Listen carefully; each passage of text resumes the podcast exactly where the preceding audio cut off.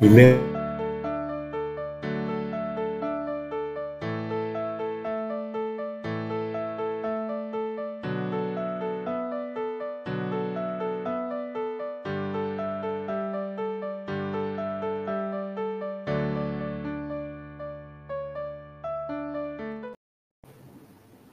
Boa tarde a todos.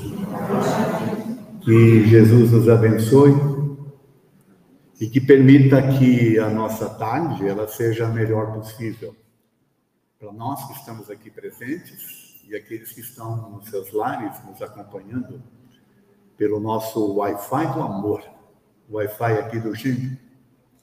E hoje nós temos uma novidade maravilhosa, né? Está ali a Elissa, Elissa, linda.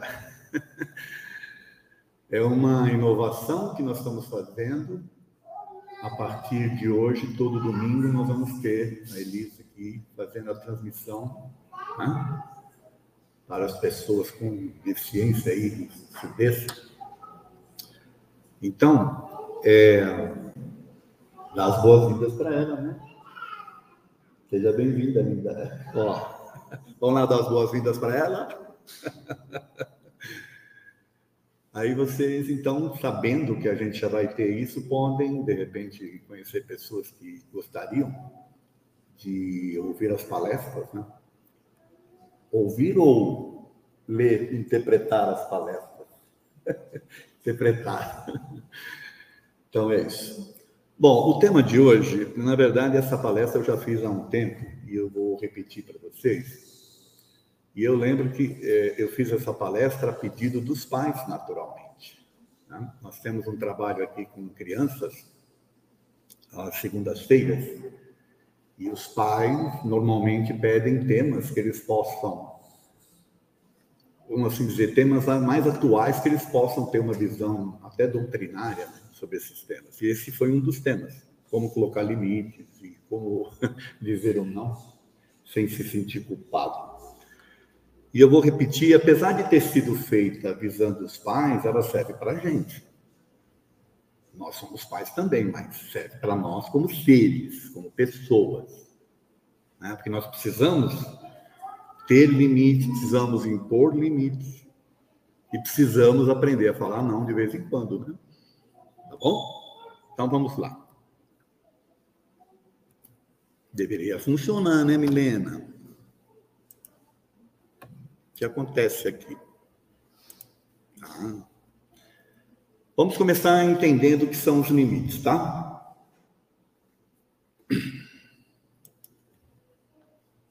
Os limites são como fronteiras psíquicas que demarcam e determinam o que é permitido ou possível de ser aceito ou o que não é. Isso pode ou não pode, isso é bom ou não é bom. O que, que é uma fronteira psíquica. É aquilo que você determina lá no seu íntimo, né? Normalmente no seu psique, as suas ideias. Olha, isso aqui é bom, isso não é bom, isso pode, isso não pode, e por aí adiante. Né?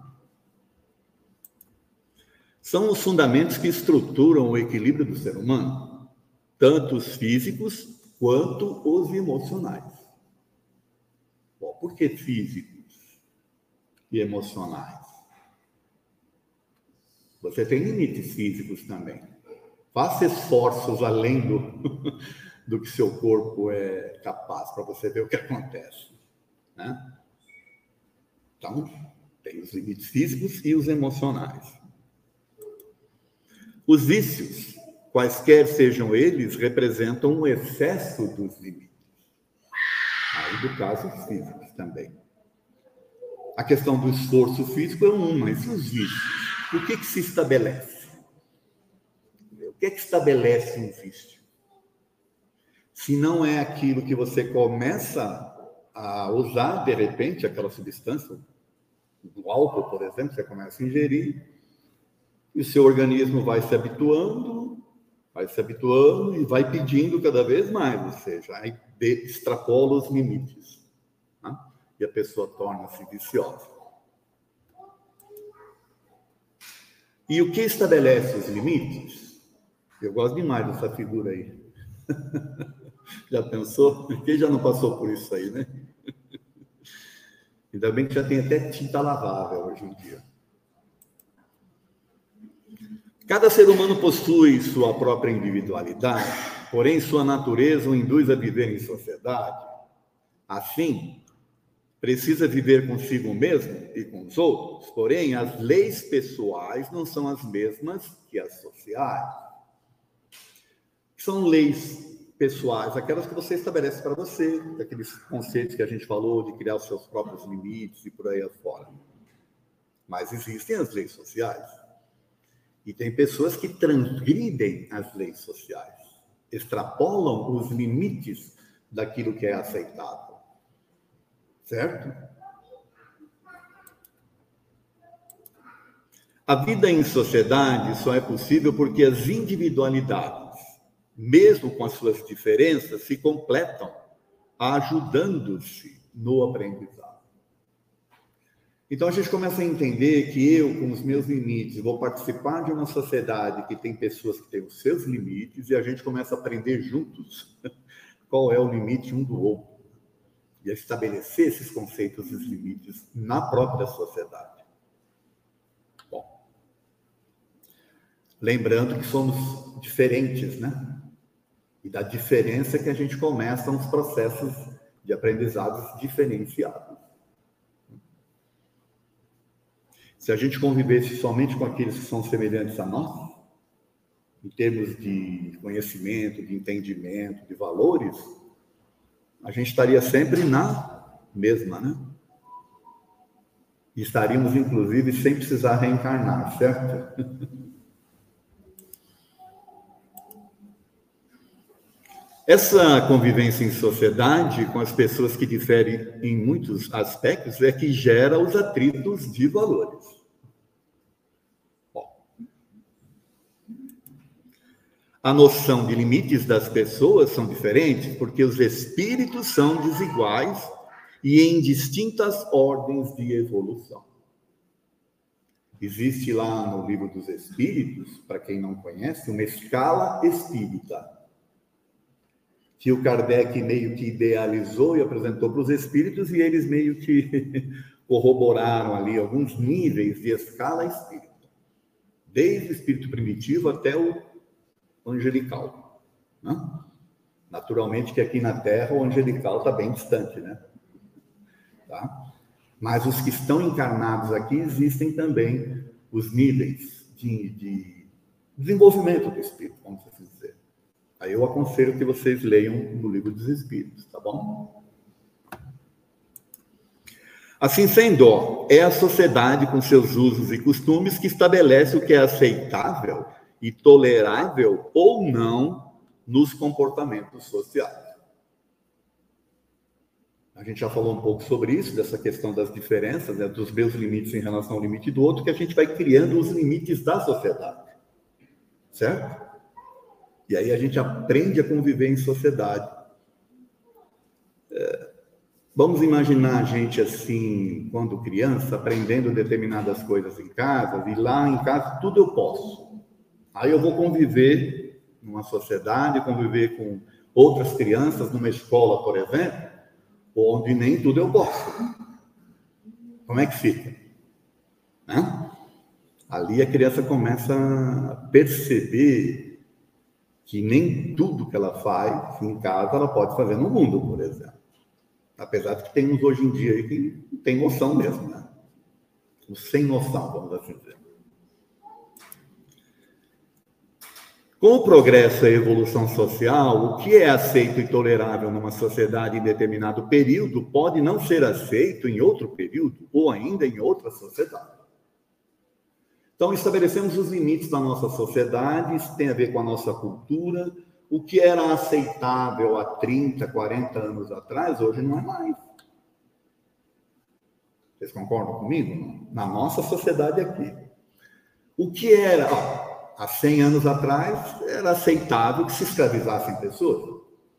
Não é? Tem cento, cento e poucos anos. Há 30, 40 anos atrás, não era aceitável que uma mulher trabalhasse. Olha o absurdo. Né? Então a sociedade ela vai evoluindo nesses esses aspectos. E nem tudo que é bom para nós aqui, dentro dos nossos limites de interação, é bom para outros povos. Isso nós temos que entender também.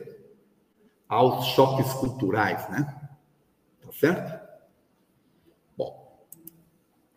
O espírito reencarna em diferentes situações para adquirir justamente um conjunto de valores que o ajude a evoluir moralmente. Assim, limites e tolerâncias sociais se modificam de tempos em tempos. A gente já falou um pouco sobre isso, né? limites e tolerâncias. Então, nós, há, sei lá, milhares de anos atrás, quando reencarnamos aqui, nós aprendemos determinadas coisas e não, não, não tínhamos limites para determinadas coisas. Aí a sociedade vai evoluindo e você reencarna e vai aprendendo coisas novas nessas convivências com as diferenças. É assim que a gente evolui. Se a gente ficasse, como eu já falei aqui hoje, convivendo como semelhantes, nós não aprenderíamos nada. E é mais ou menos isso que acontece conosco no plano espiritual. Porque lá no plano espiritual, nós nos, vamos assim dizer, nós vamos nos estabelecer nesse campo fluídico, que é o, é o, mundo espiritual, de acordo com os nossos valores, com as nossas vibrações, com a nossa energia, e aí nós vamos nos posicionar com semelhantes. Ali os aprendizados são limitados. Os aprendizados verdadeiros a gente vai fazê-los ou obtê-los aqui. Como? Convivendo com os diferentes. Com os mais evoluídos e às vezes também com os menos evoluídos. Tá certo? Essa é a principal razão da reencarnação, inclusive, né? Agora nós vamos falar da questão das leis da natureza que os espíritos trouxeram para Kardec. Os espíritos falaram a Kardec sobre as leis morais da natureza. São dez, tá? Eu trouxe só algumas aqui, ó. Dentre elas, né, a lei de progresso. Progredir. Conservação é você se conservar. Ó, meu limite até aqui, não ultrapasse, é conservação. Igualdade. E faltou colocar aqui liberdade. Ah, não, está aqui, ó, liberdade. Sociedade de liberdade e a lei de justiça, amor e caridade. Então, se nós observarmos só essas leis aqui, nós vamos ver que a gente precisa, na verdade, ter um equilíbrio entre elas. Ó. Encontrar o equilíbrio entre essas leis é que fará o espírito reencarnante evoluir. Assim, os seus valores e limites serão constantemente testados e avaliados a cada reencarnação. Lei de progresso, eu preciso evoluir. Lei de conservação, eu preciso me manter o máximo possível. Lei de liberdade, eu tenho que liberdade, respeitar a minha liberdade e a do outro. Lei de igualdade é porque eu tenho que né, tentar manter e guardar. E lei de justiça, amor e caridade essa, inclusive, os Espíritos dizem que é a lei que tem que se sobrepor a todas as demais. Olha que aprendizados, né? A importância dos limites. Conhecer os seus e saber impor limites é uma habilidade importante ao ser humano, necessária para que se relacione de forma saudável consigo mesmo e com a sociedade já falamos sobre isso. Se você extrapola os limites do seu corpo físico, você teria problemas, tá certo? Então você tem que aprender quais são os seus limites, os físicos e também os emocionais. Até onde eu posso ir, até onde eu aguento. Né? Naturalmente, você tem que aprender também a lidar com o outro desta forma. Você não pode exigir do outro limites é, que extrapolem seu, a sua condição física, você também não pode exigir do outro limites que extrapolem o seu emocional. Não é tão simples, mas a gente tem que aprender a conviver desta forma.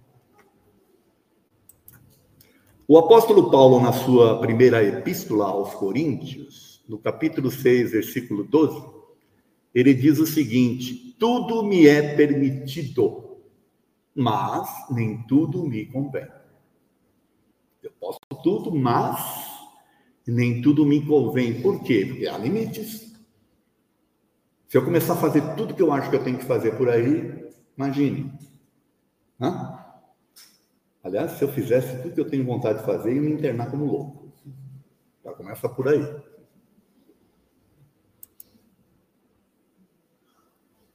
Os espíritos dos pais têm Ó, isso aqui está lá no livro dos espíritos, está na questão 208. Os espíritos dos pais têm por missão desenvolver né, os seus filhos pela educação. Constitui isso uma tarefa. Tornar-se-ão culpados se falharem no seu desempenho.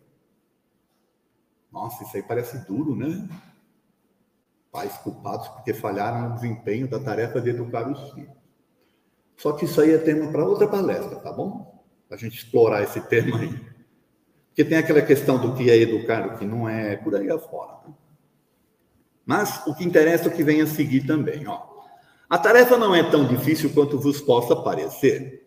Não exige o saber do mundo, pode desempenhá-la tanto o ignorante como o sábio, e o espiritismo, que lhe facilita o desempenho, por dar a conhecer a causa das imperfeições humanas. Nós estamos dizendo aqui, lá no Evangelho segundo o Espiritismo, no capítulo 14, item 9, a tarefa não é tão difícil assim, não. Basta seguir algumas, alguns conceitos, né? Seguindo aqui, ó. Desde bem cedo, a criança manifesta os instintos bons ou maus que traz da sua existência anterior. Os pais devem aplicar-se a estudá-los Vamos estudar, vamos ver como é que nossos filhos se comportam com determinadas coisas, tá certo? E aí ir ajudando-os a entender os seus limites, até onde eles podem ir. Todos os males se originam do egoísmo e do orgulho. Observem, pois, os pais, os menores indícios reveladores de tais, de tais vícios e cuidem de combatê-los, sem esperar que lancem raízes profundas. Ainda é o, lá no Evangelho capítulo 14, item 9. Então eles falam aqui que a, a raiz dos problemas e dos males humanos é o egoísmo e o orgulho. E é o que tem que ser combatido desde berço.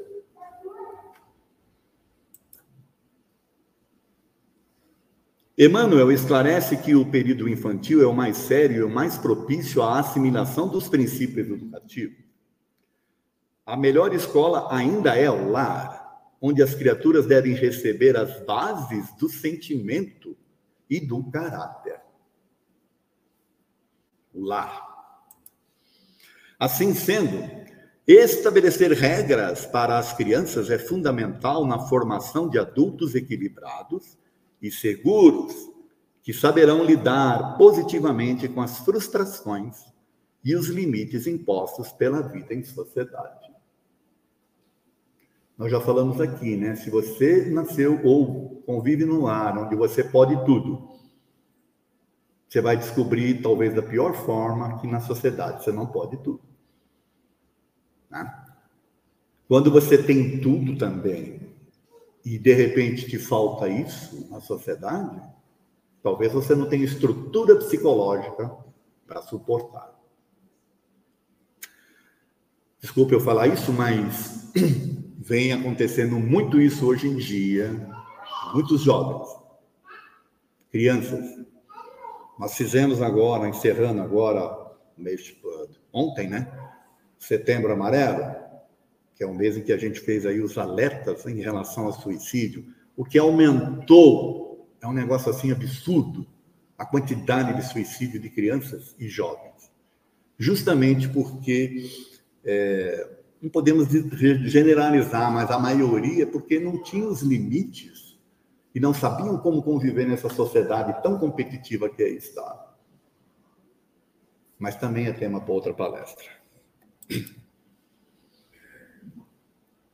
Os limites auxiliam a criança no desenvolvimento do raciocínio lógico e da inteligência emocional, formando o caráter do adulto honesto, íntegro e respeitador das leis.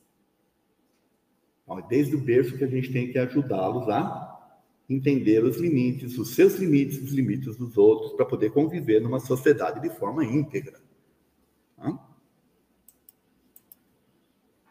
Aí vamos ver como estabelecer limites Ó, chega até aqui.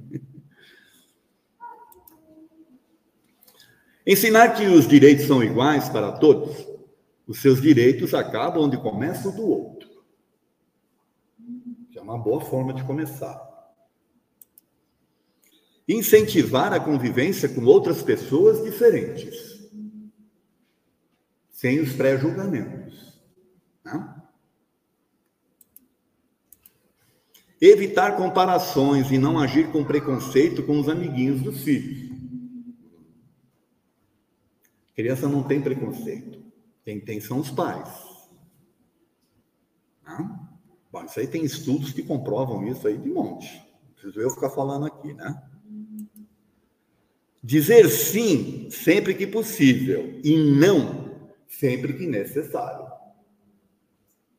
O sim faz a pessoa, a criança se sentir acalentada e tudo de uma forma positiva, mas de vez em quando ela tem que ouvir o não, para saber que o não existe também, para entender os limites. Manter disciplina entre o que é agradável e não, nas tarefas e no lazer com as brincadeiras. Disciplinar, né? Ó, horário para isso, horário para aquilo e por aí afora. Certo? É a criança que vai estabelecer isso, são os adultos. Ensinar a, e a discernir entre real necessidade e o simples desejo. Entre o que é necessário e o que se deseja. Né? Hoje também tem um problema seríssimo em relação a isso na sociedade. Ora, é necessário ter um celular, certo? Hoje em dia. A pessoa que não tem celular hoje em dia é um desconhecido social. Mas é preciso ter o iPhone 32, por exemplo. Não sei se já tem o 32. Não uso o iPhone, então não sei. Mas é preciso que seja esse para que entre em desespero, porque tem que ter, porque quer, porque tem que ser esse. Né? Eu estou só usando isso aqui como um exemplo, né? entre o que é desejável e o que é necessário. Porque isso causa sofrimento. Mostrar que algumas coisas podem ser feitas e outras não. Dar o exemplo sempre. Não é possível ensinar limites sem a vivência desses princípios. Essa questão de dar o exemplo é complicado. Não minta. Aí toca o telefone, a criança atende e fala que eu não estou. Né? Não fume. Né? Não fume. E está lá fumando. Exemplos, né?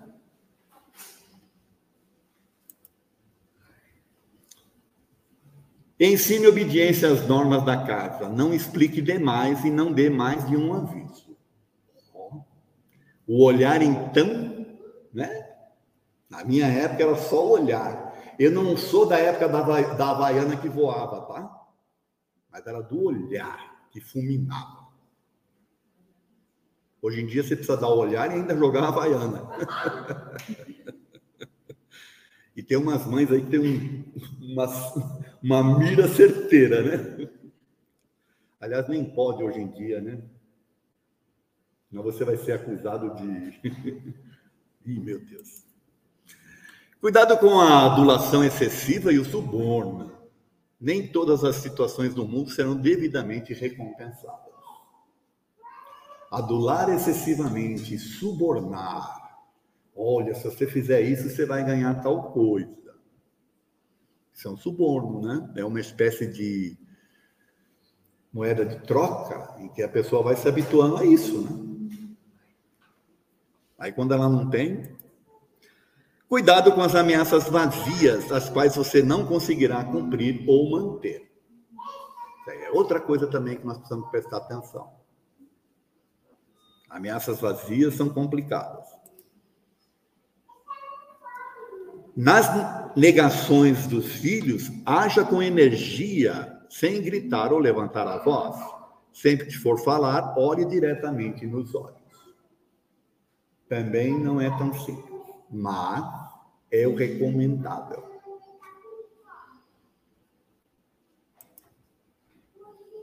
Cuidado com as punições excessivas, elas devem ser imediatas, não violentas, proporcionais à idade relacionadas aos valores da criança e remeter aos entendimentos do erro cometido.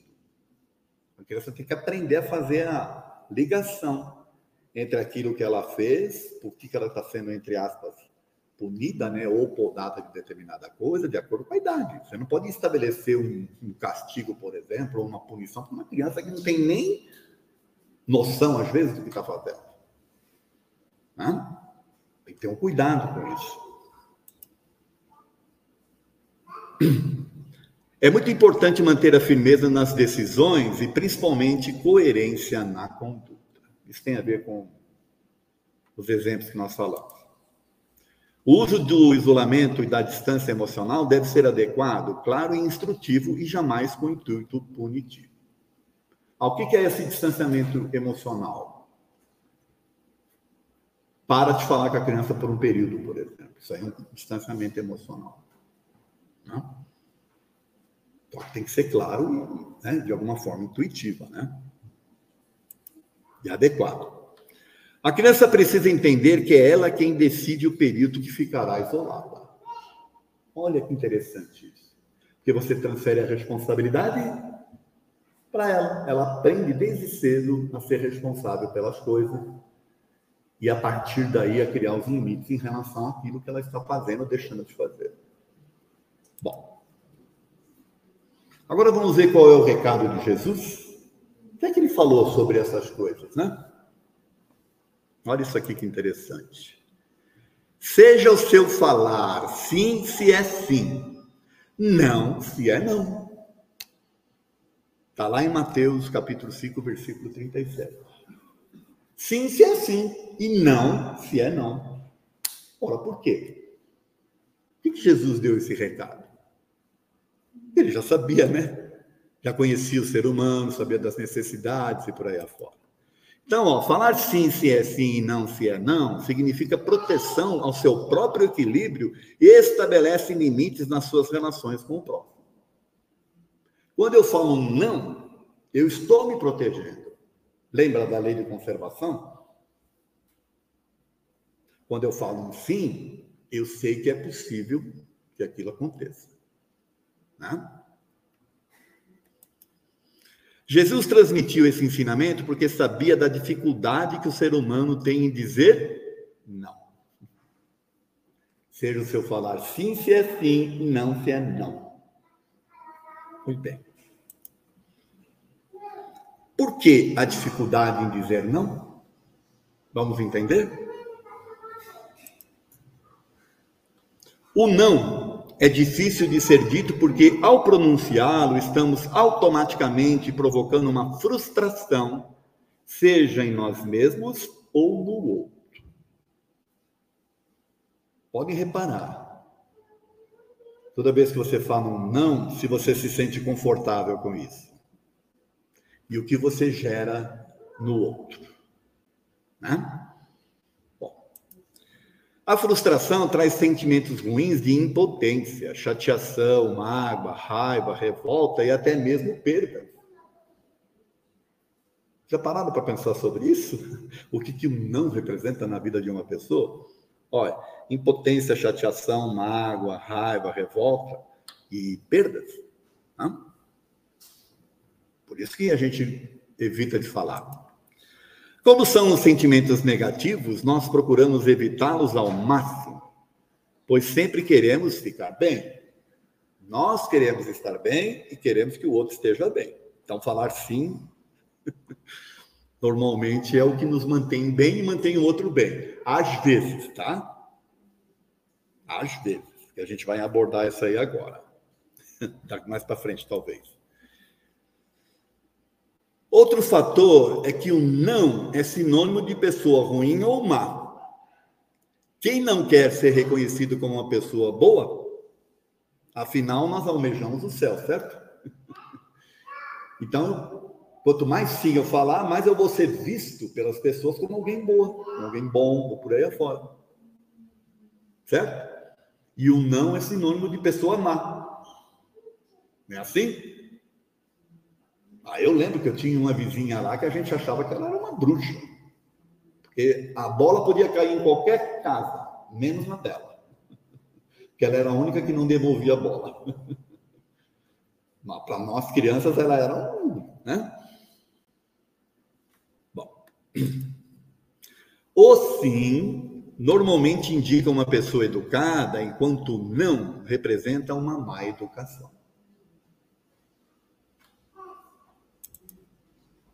Somos sempre inclinados ao fim porque temos medo da rejeição e de perder oportunidades futuras. Também tem esse outro detalhe. Aí entra a parte do egoísmo. Lembra do egoísmo que a gente falou lá atrás? Que os espíritos falam que é uma das chagas da sociedade? É o orgulho e o egoísmo? Se eu falo não, será que lá na frente, quando eu precisar? Entenderam? Vamos parar para pensar sobre isso, tá? Quanto de cinza a gente fala pensando na recíproca, né? Epa, passei um? Deixa eu ver. Não. O sim tem conotação positiva e o não soa negativo. Como queremos ser amados, aceitos e respeitados, temos uma tendência de ser mais sim do que não. Aliás, tem uma música que fala isso, né? É, não lembro só com a letra da música, mas fala assim, né? Com tendência a se falar mais sim do que não. O não normalmente requer explicação, explicações, né? Enquanto sim é automático. Quem gosta de ficar se explicando? Que é outra coisa para pensar. Se eu tiver que falar não para alguém, eu vou ter que talvez explicar por quê. e quem é que gosta de ficar se explicando? Né? É o sim automático, mesmo que você faça depois de forma, sabe, a se violentar e ficar depois se, ai, como eu sou burro, por que, que eu fui falar assim? Né? Nossa dificuldade em dizer não é tão patente que é explorada pelo marketing de consumo. Basta você ver como é que as pessoas são treinadas pelo marketing. Pessoas são treinadas para convencer as outras, né? Então, tem uma dificuldade tremenda de falar não. Então as pessoas vão entrando em coisas né? e vão consumindo, consumindo, consumindo, às vezes até sem.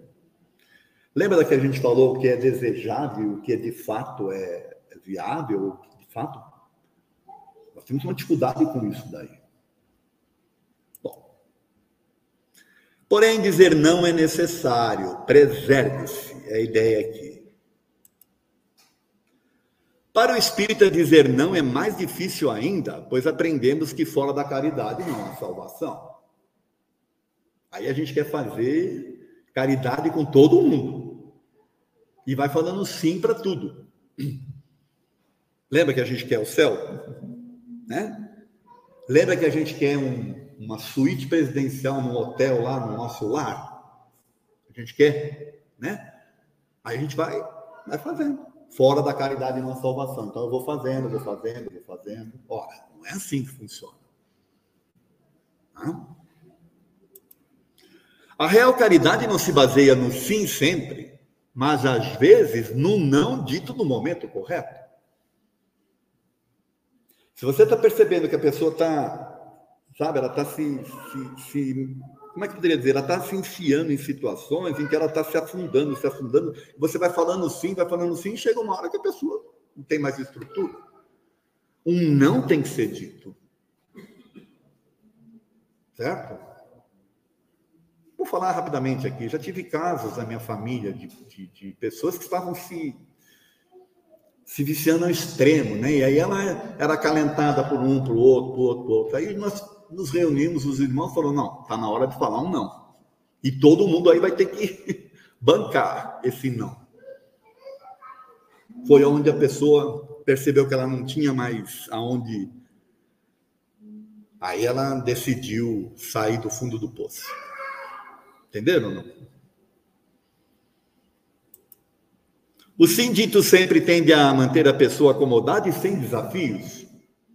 O não é provocativo e desafiador, ajudando no crescimento espiritual. Olha, para se pensar, hein? Enquanto eu tenho sim, sim, sim, quais são os meus desafios? Quais são as minhas. Né? Aonde eu posso, eu sei que eu posso chegar e por aí afora testar os meus limites. Quando eu começo a receber não, eu tenho que correr atrás, certo? Tenho que me desenvolver, eu tenho que buscar.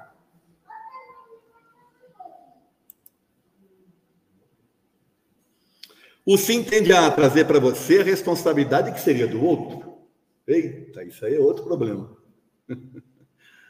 ah, você faz isso para mim? Faço. Mas não era ele que tinha que fazer? Só que agora você assumiu. E aí, a responsabilidade de quem é? Ou aprendizado de quem é? Vamos falar aqui em questões de filhos, tá? Os filhos vêm para o mundo para que a gente possa prepará-los para viver suas vidas, independente da nossa. Se eu falo sempre sim, sim, sim, nós tô, eu estou preparando para enfrentar esse mundo. Aí, como eu não ensinei não, a responsabilidade passa a ser minha. Então, quando os filhos fazem alguma coisa que é condenável, quem é que são responsabilizados? Não são os pais? Complicado, né? Para lidar com suas próprias frustrações, tem pessoas que tentam transferi-las para outras. Dizer não para essas pessoas é salutar para ambas. Para você que está se preservando e para ela que precisa aprender a se desenvolver. Nós precisamos aprender a fazer isso, tá? Você será responsável unicamente pelo seu próprio sucesso ou fracasso. Não assuma a responsabilidade dos outros, porque o sim também frustra principalmente quando ele é dito de forma emocional. Tem que eu... Sim. Aí depois você fica se violentando porque falou sim. Fica se maldizendo, fica se cobrando. Eu sei que vocês não fazem isso, tá bom? Eu sei, mas tem gente que faz, por isso que a gente está falando aqui hoje. Entenderam? Essa questão do falar assim e depois ficar remoendo. Ah, falar assim, agora sobrou para mim, vou ter que fazer isso, vou ter que não sei o quê, e por aí afora, tá? Bom. Temos de ter em mente que a frustração gerada pelo não será momentânea e, apesar de dolorosa, ela é salutar. Certo? Falou não, é, para você é meio frustrante para a pessoa também, mas ela é salutar para ambos. Né? E ela é momentânea. Na educação dos filhos, temos que observar que o não deve ser dosado e adequado para cada idade. A gente já falou um pouco sobre isso. Tenha consciência que o não, às vezes, é necessário e não se sinta culpado por pronunciá-lo. Aprender a dizer não, olha, é um, é uma das maiores lições que nós podemos ter na nossa vida, sem ficar se cobrando. Né? Agora eu vou encerrar aqui com um texto que eu achei fantástico, que é educar nos três tempos. Eu educo hoje com os valores que recebi ontem para as pessoas que serão amanhã. Olha que interessante. Isso é uma coisa que a gente precisa parar para pensar. Eu educo hoje com os valores que eu recebi ontem para as pessoas que farão amanhã. Olha o, o, o, que coisa né, que a gente tem que refletir. Vou ficar falando de coisas que eram do passado ou eu vou me adaptar à realidade de hoje? Entende? E ajudar a preservar o amanhã dessa pessoa. Olha, isso é profundo. Os valores de ontem eu os conheço, os de hoje percebo alguns, mas os de amanhã eu não sei. Quem que imaginar o que, que ia acontecer com a nossa sociedade, com essa coisa do celular, da, da, da internet, das pessoas sendo, né, recebendo informação de tudo quanto é lado, sem saber o que é certo, o que não é, o que é bom, o que não é. Quem que ia imaginar isso? É mais ou menos o que ele fala aqui. Se uso só os de ontem, eu não educo, eu complico. Imaginar que você vai querer que a criança hoje viva os seus valores da forma como você viveu no passado, hum, complicado. Se uso só os de hoje, não educo, condiciono. Olha, outra reflexão. Se uso só os de amanhã, não educo, faço experiências. Aliás, o que está tendo de experiências na sociedade atual aí é brincadeira, tá? Um monte de achismos, um monte de, sabe? Pessoas estão meio perdidas em relação aos seus valores, ao que é bom, o que não é, o que é certo, o que não é. E por aí afora, é, são os achismos que estão aí. Não?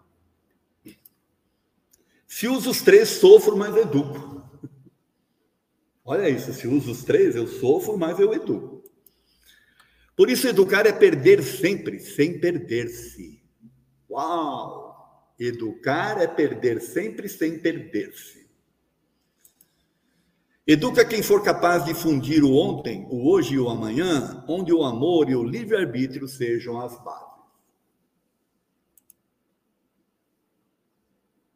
Educa quem for capaz de dotar os seres dos elementos da interpretação dos vários presentes que lhes surgirão repletos de passados em seus futuros. Nossa, isso é poético, né? Isso é um texto do Arthur da Tábua. E aí vou concluir agora, tá bom? Saber entender os nossos limites nos liberta dos sofrimentos, de sofrimentos desnecessários e nos torna pessoas saudáveis e equilibradas. Saber falar não sem culpas nos auxilia a nos mantermos harmonizados com os nossos limites, colaborando para o nosso equilíbrio emocional e o nosso crescimento espiritual. É isso. Agradeço muito pela atenção de vocês, tá bom? Obrigado.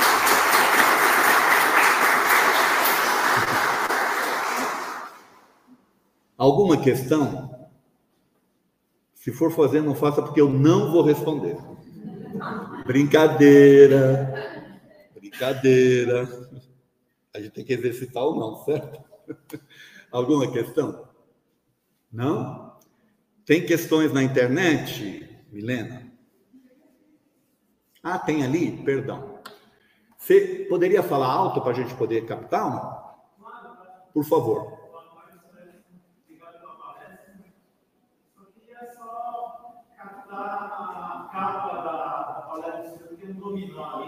Ah, sim. Você lembra que o dominó ali você estabelece um limite dentro de um a capa que eu escolhi, né, para a palestra é você estabelecer um limite. Ó, até aqui você pode vir. Daqui para frente eu estou preservando, né? Imagine o dominó como se fosse a existência, a sua existência emocional. Tá bom? E você sabe que tem um limite. Você estabelece, ó, é aqui. Até aqui você vai derrubar o dominó. Daqui para frente o controle é meu. É mais ou menos isso que eu idealizei lá, tá? Tudo bem? Obrigado. De nada. Mais alguém? Tem na internet? Sem perguntas, podemos encerrar. Então vamos serenar os nossos ânimos. Mais uma vez aí peço que vocês se tranquilizem. Relaxem o seu corpo físico. E vamos juntos mentalizar Jesus, que é o nosso mestre, nosso irmão maior, e agradecer a Jesus pela oportunidade que tivemos de estar juntos aqui, nessa casa abençoada. Que possamos receber da energia amorosa e calorosa de Jesus, para que todos nós estejamos bem para regressar para os nossos lares em paz e em harmonia. E aqueles que estão nos seus lares, que recebam o carinho e o calor aqui do Manuel Bento, né? nessa tarde amorosa. Que assim seja. Graças a Deus e a Jesus. Obrigado, gente. Obrigado, meu amor.